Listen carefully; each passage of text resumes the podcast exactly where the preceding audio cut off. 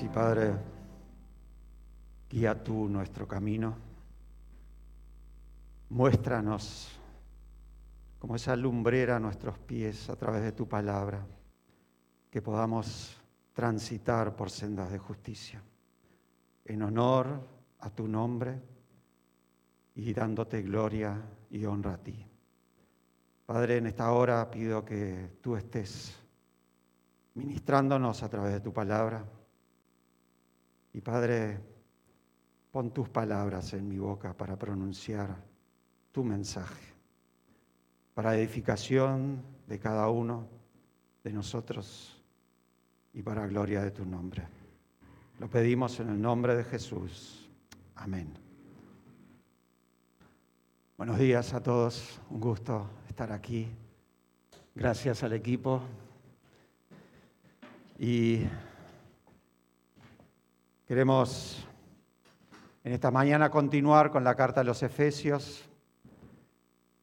en aquellas retomar de alguna forma esa serie después de esa pequeña pausa que tuvimos el fin de semana pasado, enfocándonos en lo que era el evento de misiones. Y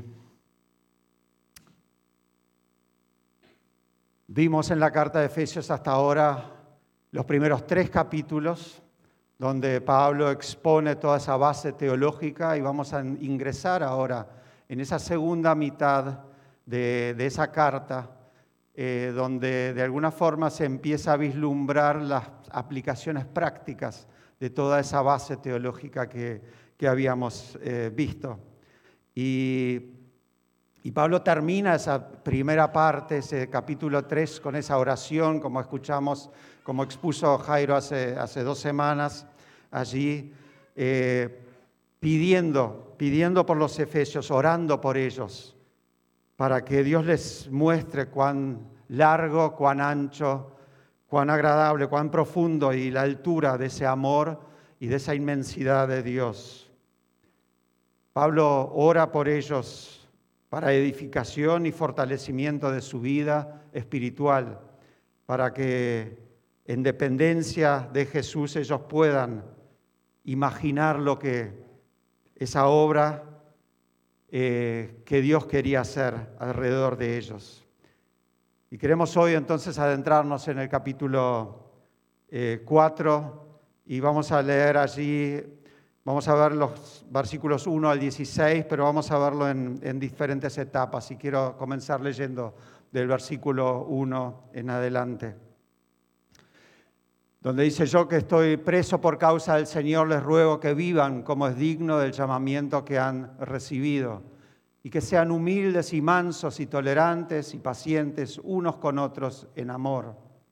Procuren mantener la unidad del Espíritu en el vínculo de la paz Así como ustedes fueron llamados a una sola esperanza, hay también un cuerpo y un espíritu, un Señor, una fe, un bautismo, un Dios y Padre de todos, el cual está por encima de todos, actúa por medio de todos y está en todos.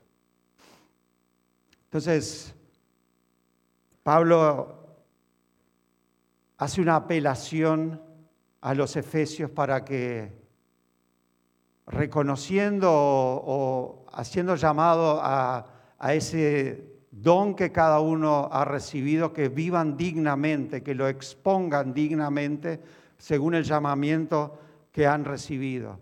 Y en, y en las primeras pinceladas que él está dando allí, habla del amor, de soportarnos unos a otros en humildad, quizás esa, eso que él habla en otras cartas también, ver a los demás con los ojos de Cristo, ver a los demás como superiores a uno mismo. Pero entonces continúa diciendo allí, edificarnos, edificar nuestra fe sobre fundamentos sólidos, sobre un fundamento sólido como esa roca que hoy escuchábamos en, la, en la introducción, una fe un Señor, un bautismo, un Dios y un Padre omnipresente. Pero sobre ese sólido fundamento se edifica esa unidad que, de la que Él está hablando y a través de la cual podamos ser dignos representantes de ese llamamiento recibido. Jesús mismo en Getsemaní habla de esa unidad, orando en esa oración sacerdotal intensamente al Padre, eh, cuando dice, yo no ruego por esto, sino también por los que han de creer por mí en la palabra de ellos, refiriéndose a nosotros, para que todos sean uno. Como tú, oh Padre, en mí, estás en mí y yo en ti, que también ellos estén en nosotros, para que el mundo crea que tú me has enviado. Unidad, exposición de dones con un propósito. De eso básicamente se trata. Un ejemplo de unidad, el ejemplo de unidad de Jesús con el Padre. Y desde esa unidad debemos edificar nosotros nuestras vidas, reconociendo esos dones que Dios nos ha dado. Quiero continuar entonces en los versículos 7 al 12, donde ya entramos un poco más en lo que son esos dones, pero a cada uno de nosotros se nos ha dado la gracia conforme a la medida del don de Cristo. Por eso dice, subiendo a lo alto llevó consigo a los, a los cautivos y dio dones a los hombres. Y al decir subiendo, ¿Qué quiere decir? Sino que también primero había descendido a lo más profundo de la tierra. El que descendió es el mismo que también ascendió por encima de todos los cielos para llenarlo todo. Y él mismo constituyó a unos apóstoles, a otros profetas, a otros evangelistas, a otros pastores y maestros, a fin de perfeccionar a los santos para la obra del ministerio, para la edificación del cuerpo de Cristo. Y vamos a detenernos ahí un poco.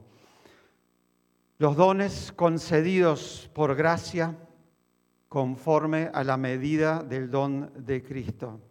La palabra básicamente nos habla Pablo a través de sus cartas eh, en tres pasajes diferentes sobre los dones.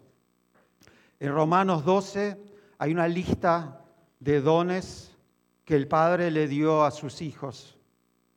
Luego en 1 Corintios 12 y 14 habla de más dones que básicamente se refieren a los dones espirituales, a los que el Espíritu dio a la iglesia. Y en, esta, en este pasaje se encuentran los dones que Jesús le dio a la iglesia. Es una interesante interpretación del corazón de Dios para con la iglesia junto a la particular función que cada uno cumple en la formación del cuerpo.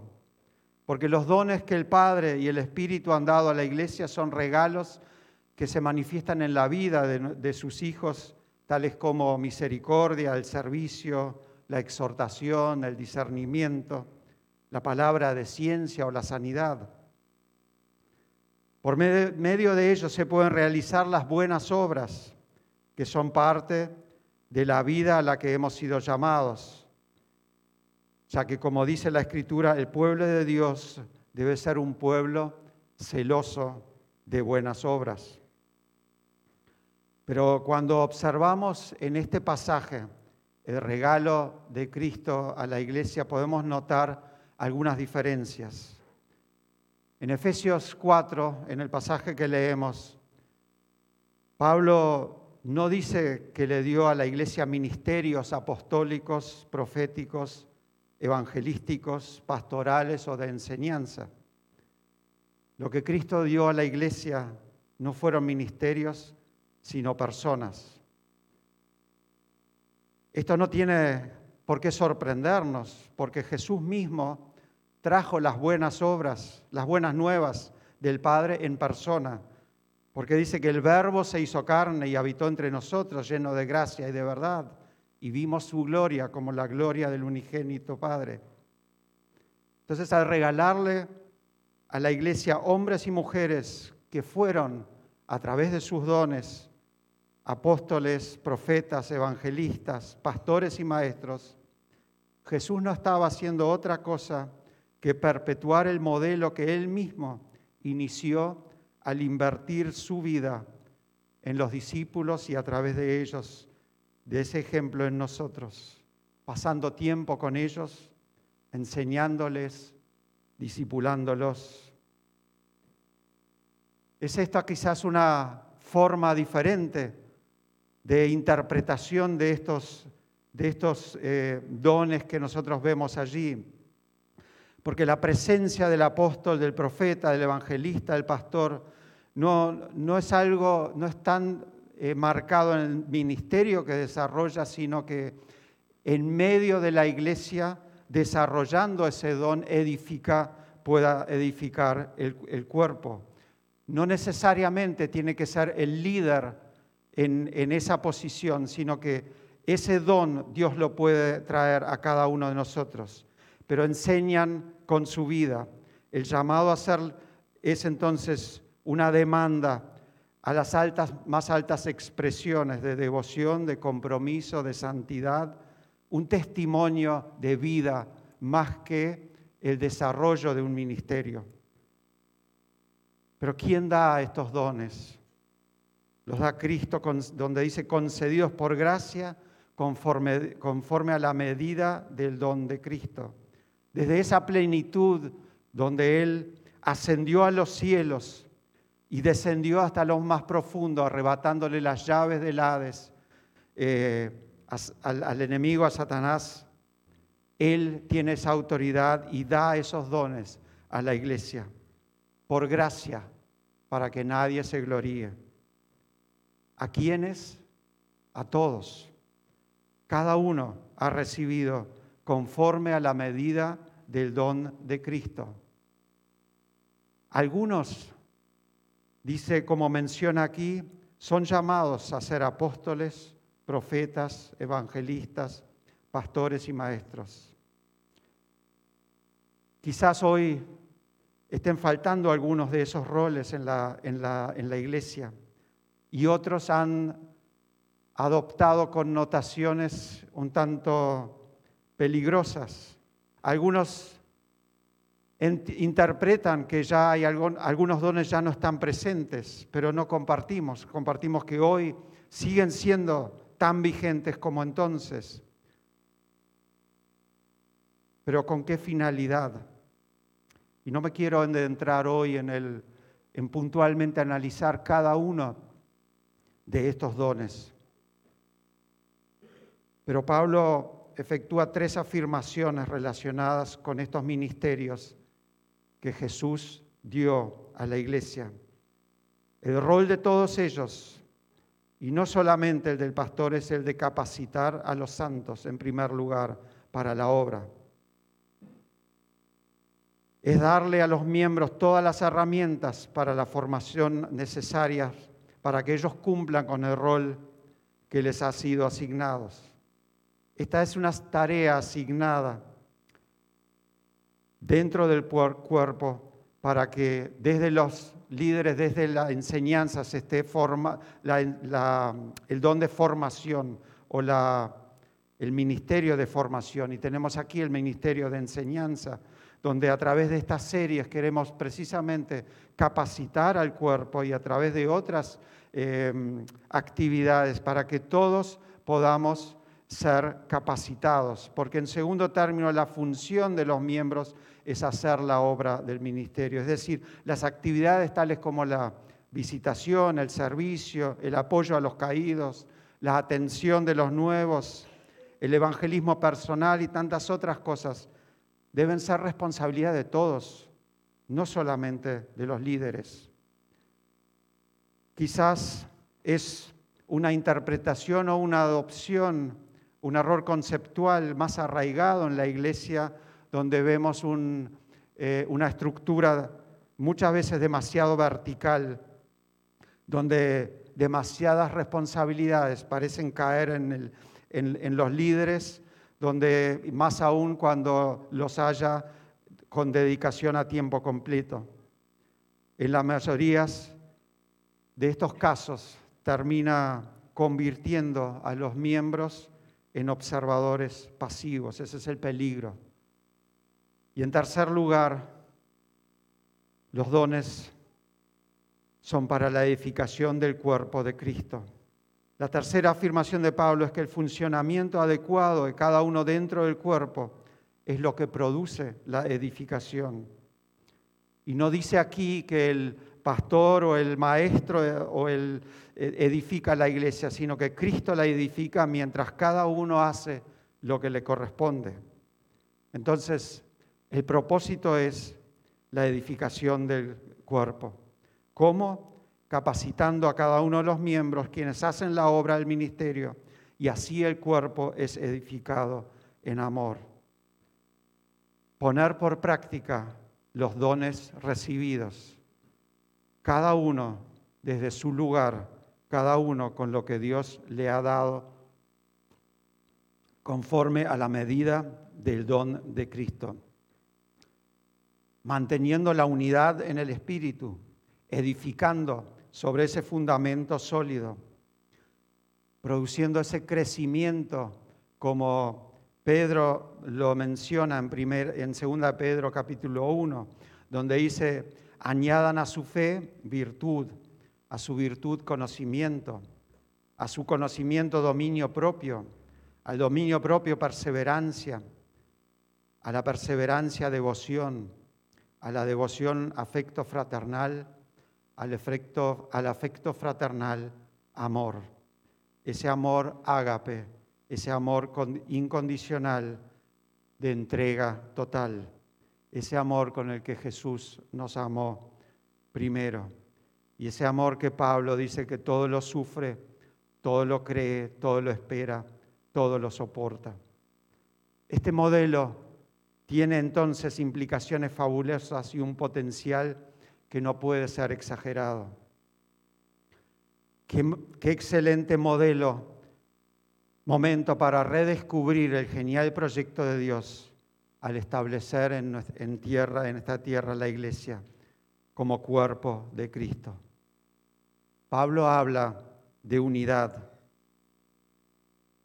habla de dones y en tercer lugar, dones a través de los cuales capacitando a los miembros, quienes hacen la obra y así el cuerpo es edificado. A través de esos dones entonces el resultado es crecimiento. Y quiero leer entonces el último párrafo de los versículos 13 al 16, donde dice, hasta que todos lleguemos a estar unidos por la fe y el conocimiento del Hijo de Dios hasta que lleguemos a ser un hombre perfecto a la medida de la estatura de la plenitud de Cristo, para que ya no seamos niños fluctuantes arrastrados por todos lados, por todo viento de doctrina, por los engaños de aquellos que emplean con astucia artimañas engañosas, sino para que profesemos la verdad en amor y crezcamos en, todo en Cristo, que es la cabeza, de quien todo el cuerpo, bien concertado y unido entre sí por todas las coyunturas, se ayudan mutuamente. Según la actividad propia de cada miembro, recibe su crecimiento para ir edificándonos en amor.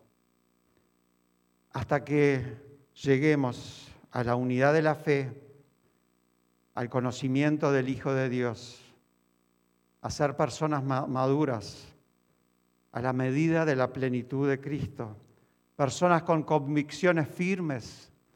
Es así como se construye ese fundamento, ese cimiento del cual hablaba al principio del capítulo. Esa casa edificada sobre la roca, que no se dejan engañar por las artimañas del mundo, por la influencia que la sociedad hoy nos impone y nos quiera apartar miembros unidos entre sí por la cohesión de las coyunturas, cada miembro ejerciendo su rol dignamente. Servir, poner en práctica lo aprendido, aplicando los dones para el crecimiento del cuerpo, para su edificación en amor. esas coyunturas, ese accionar unos con otros. me, recuerda un, un concepto que en el Nuevo Testamento se repite más de una veintena de veces, que es ese unos a otros. Muchas veces expresado por Jesús mismo en el Sermón del Monte y en otras partes. Unos a otros. Por eso es la importancia de congregarnos, la importancia de vivir como comunidad, de acercarnos unos a otros. Porque el hierro con hierro se afila. Es allí donde poniendo en práctica los dones podamos también crecer en nuestro ser interior. Y quiero compartir algunas de esas citas unos a otros. Dice, este es mi mandamiento, dice Jesús, que os améis, que se amen los unos a los otros como yo los he amado. No como una sugerencia, sino como un mandamiento. Porque el que no ama no ha conocido a Dios, porque Dios es amor. Y si tuvieras todos los dones, todas las lenguas, todo entendimiento, toda la fe, pero no tienes amor, de nada vales. El amor todo lo sufre, todo lo espera, todo lo soporta. El amor nunca deja de existir. Pero ahora permanecen la fe, la esperanza y el amor. Pero el amor, el amor es el más importante. Por tanto, recíbanse unos a otros como Cristo nos recibió Perdónense unos a otros. Algo que quizás decimos con ligereza, pero sabemos que el que nos ordena a perdonarnos unos a otros condiciona su perdón con ese perdón hacia el prójimo. Por tanto, dice Pablo, no nos sigamos jugando unos a otros. Hermanos, no se quejen unos de otros para que no sean condenados. Anímense unos a otros. Sométanse unos a otros en el temor de Dios. Sobrelleven las cargas unos de los otros. Consideren unos a otros superiores en el amor de Cristo. Y la lista podría seguir y seguir. ¿Qué nos viene a la mente cuando escuchamos esto. Amar, exhortar, ser amables, no juzgarnos, no entristecer, someternos, llevar las cargas, considerarnos superiores a los demás, aceptarnos como Cristo nos aceptó a nosotros. En esto hemos conocido el amor en que Cristo dio su vida por nosotros, así también nosotros debemos dar nuestra vida por los hermanos. ¿Cómo nos sentimos nosotros? ¿Cómo nos confronta a nosotros? ¿Qué mirada tenemos nosotros de nuestra realidad alrededor nuestro? En una época en la que estamos viviendo donde de alguna forma el consumismo está en todas partes, en donde queremos ser servidos y nos cuesta tanto servir, en donde aún la pandemia nos dispersó más, quizás arraigando aquello que está de alguna forma en cada uno de nosotros, ese anhelo de comodidad, de entretenimiento, de esperar que las prédicas, los discursos, las puestas en escena lleven, sean más importantes que el contenido quizás del mensaje, el estilo de música más que la adoración, porque buscamos entretenimiento y no buscamos quizás la esencialidad de lo que debemos vivir cada uno y exteriorizar. Al extremo que entendemos que la iglesia quizás esté más para servirnos de acuerdo con nuestros propios intereses. Queremos expertos que pongan en escena un evento atractivo, ajustado a nuestras expectativas. Y nos reducimos tantas veces a simples espectadores. Ese es el peligro. Esperamos excelencia del púlpito, pero aceptamos mediocridad en nuestras vidas. Esperamos ser servidos en lugar de servir. Buscamos pensar que nos, si nos llenará el mensaje de hoy en lugar de preguntarnos dónde quiere Dios que yo sirva en los próximos días. ¿Será por estos conceptos que el mundo ha perdido el interés en la iglesia al verla apenas como un reflejo del mundo mismo?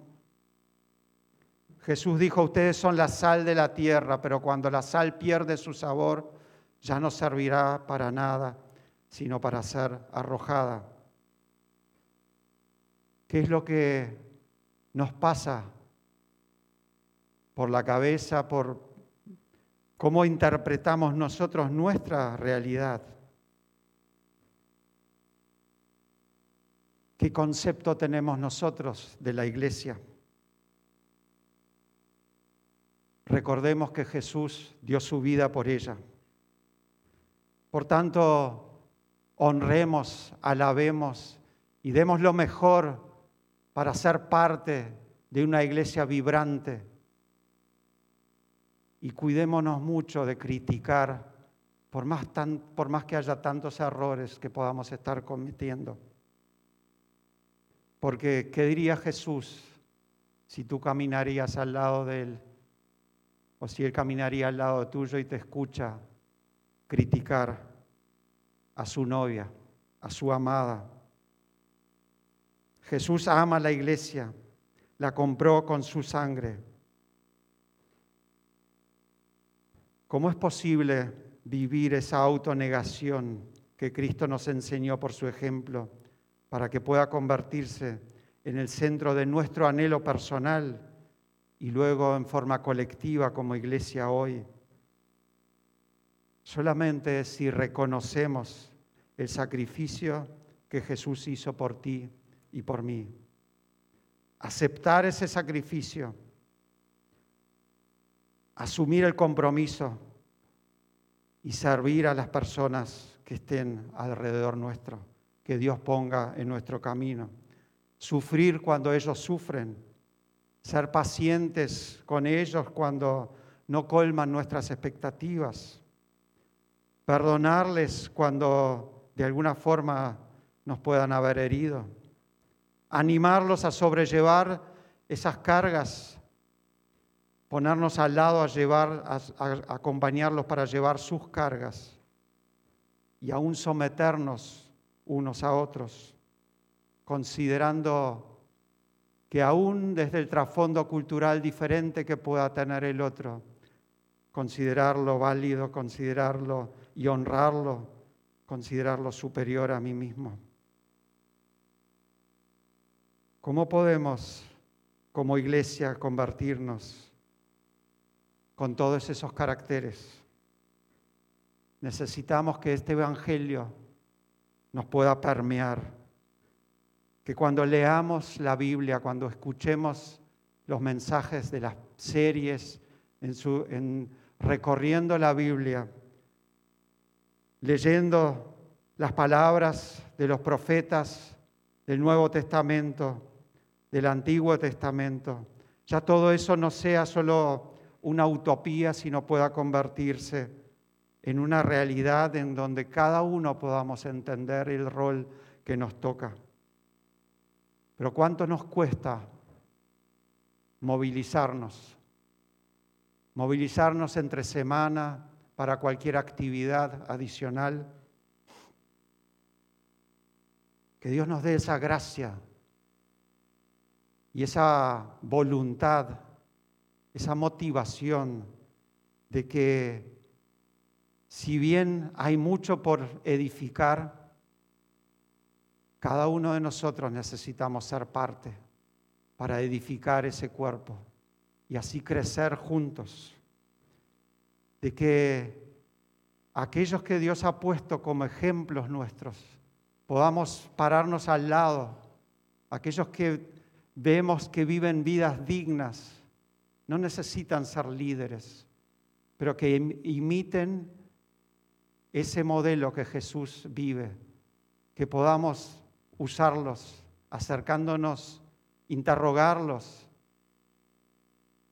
Hay tantas cosas para compartir entre nosotros, experiencias, vivencias que puedan edificarnos. La pregunta es, ¿queremos aprender? ¿Queremos ser? Negarnos a nosotros y dejar que Cristo crezca para que podamos ser una luz para los demás.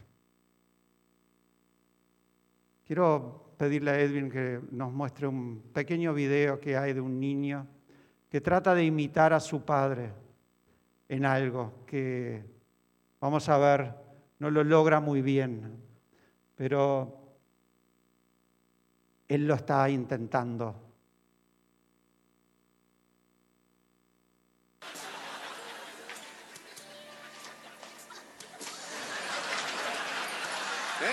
He just likes the taste.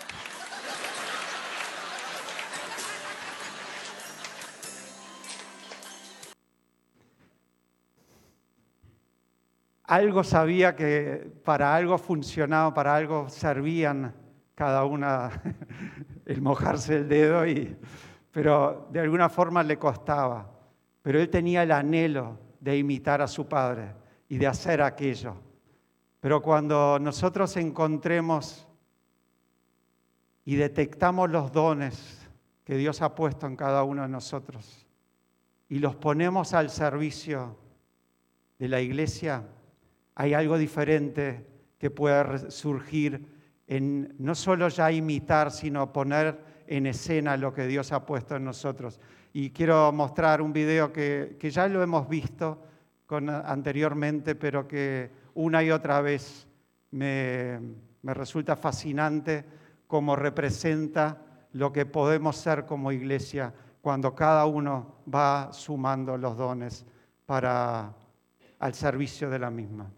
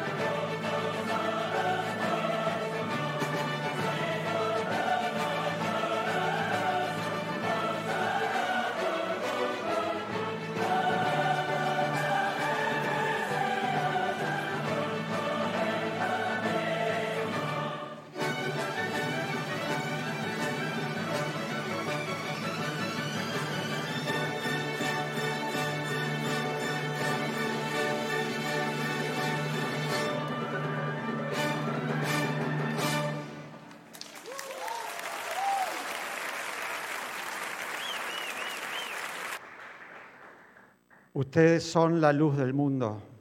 Una ciudad situada sobre un monte no se puede ocultar, ni se enciende una lámpara que se pone debajo de una vasija, sino sobre el candelero, y alumbra a todos los que están en la casa. Así brille la luz de ustedes delante de los hombres, para que vean sus buenas acciones y glorifiquen al Padre que está en los cielos. Dios es un Dios de relaciones, es un Dios que da dones conforme a la medida del don de Cristo en cada uno de nosotros. Cuando pongamos en escena, cuando podamos en servicio a los demás lo que Dios ha puesto en nosotros y sumemos todo eso, yo creo que también nuestra iglesia puede ser esa luz y puedan ser, brillar para que otros vean y se acerquen con ojos de asombro, no por lo que nosotros hagamos, sino por lo que Dios está haciendo en medio nuestro. Ese es mi anhelo, ese es mi llamado a cada uno de ustedes. Que en este tiempo que estamos recordando y reconociendo el obrar de Dios a través de esta iglesia a lo largo de siete décadas, reconozcamos a ese Dios detrás y en cada uno de sus líderes, y de las personas que Dios ha puesto en esta iglesia a lo largo de esas, de esas décadas, reconociendo lo que Él ha hecho, pero desde esa perspectiva, conscientes de lo que aún puede hacer mucho más, porque hemos llegado hasta aquí un día, porque Dios nos trajo aquí de, mano, de una mano eh, milagrosa, de una forma milagrosa, con un propósito, para que podamos ser sal y luz en este lugar. Y necesitamos a cada uno de ustedes para alinearnos a ese propósito. Pero necesitamos que ese avivamiento solamente se va a dar, quiero decir, si nos unimos en oración y clamamos y cada uno de nosotros venimos ante el Padre pidiendo esa llenura y reconociendo nuestra necesidad de Él. Porque una iglesia viva, una iglesia en crecimiento, se edifica desde los cimientos y los cimientos se edifican de rodillas, de rodillas ante el Padre, clamando para que su Espíritu obre en nosotros, nosotros menguemos, menguemos y Él pueda crecer. Pablo, luego de establecer esas bases teológicas, orando por los efesios para esa llenura del Espíritu Santo, para que les dé dones y cumpla el propósito para el crecimiento del cuerpo y el relacionamiento del amor, para poder crecer en fe sobre ese fundamento de un bautismo un Dios, una fe, y así proclamar valientemente el Evangelio a los que estén afuera, a los que están necesitados. Porque en resumen, el propósito de una iglesia es glorificar a Dios, edificar al cuerpo y alcanzar a los perdidos. Vivir en Jesucristo, creciendo en familia, compartiendo esperanza. Solo lo podremos lograr con la ayuda de todos, anhelando y dejando el lugar que Dios obre a través de cada uno de nosotros, buscando su gloria y establecer su nombre en este lugar. Que Dios nos ayude en, ello y que entonces Dios nos dé, como allí en el final del libro del capítulo 4 de Hechos, que Dios nos conceda el don para poder hablar con denuedo la palabra cuando que, Dios haga, extienda señales y milagros y prodigios mediante el nombre de su amado Hijo Jesucristo a través de cada uno de nosotros. Amén. Oramos y pido al equipo de alabanza que pueda estar pasando para dirigirnos en una última tema. Padre,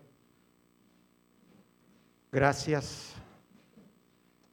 Gracias por esa inmensa misericordia con la que tú te has hecho hombre y tú nos das, nos has rescatado de donde estuvimos para darnos una esperanza.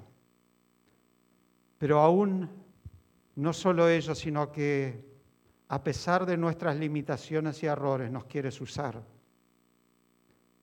A cada uno de mis hermanos, aún a mí. Padre, llénanos de tu gracia. Pero para que tú puedas vivir plenamente en mí y en cada uno, necesitamos vaciarnos de nosotros. Perdona mis pecados, perdona mis faltas. Santifícanos como iglesia, Padre.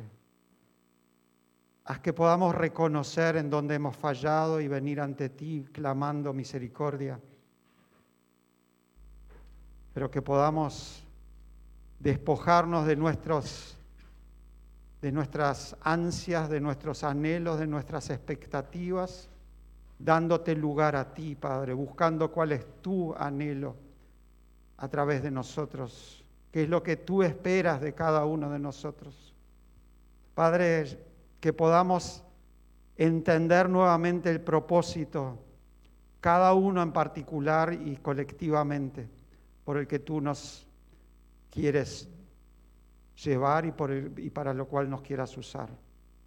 Llénanos, Padre, con esa misericordia, con esa gracia pero aviva el fuego de ese don que tú has puesto en cada uno de nosotros, Padre, para que podamos ser llenos de ti, servir unos a otros, edificarnos mutuamente, reconociendo y corrigiendo nuestras faltas y errores para poder crecer conforme a la medida de la plenitud de Cristo. Lo pedimos, esperando tu gracia, esperando tu respuesta, Padre, para que tú puedas usarnos conforme a tu propósito. En el nombre de Jesús lo pedimos. Amén y amén.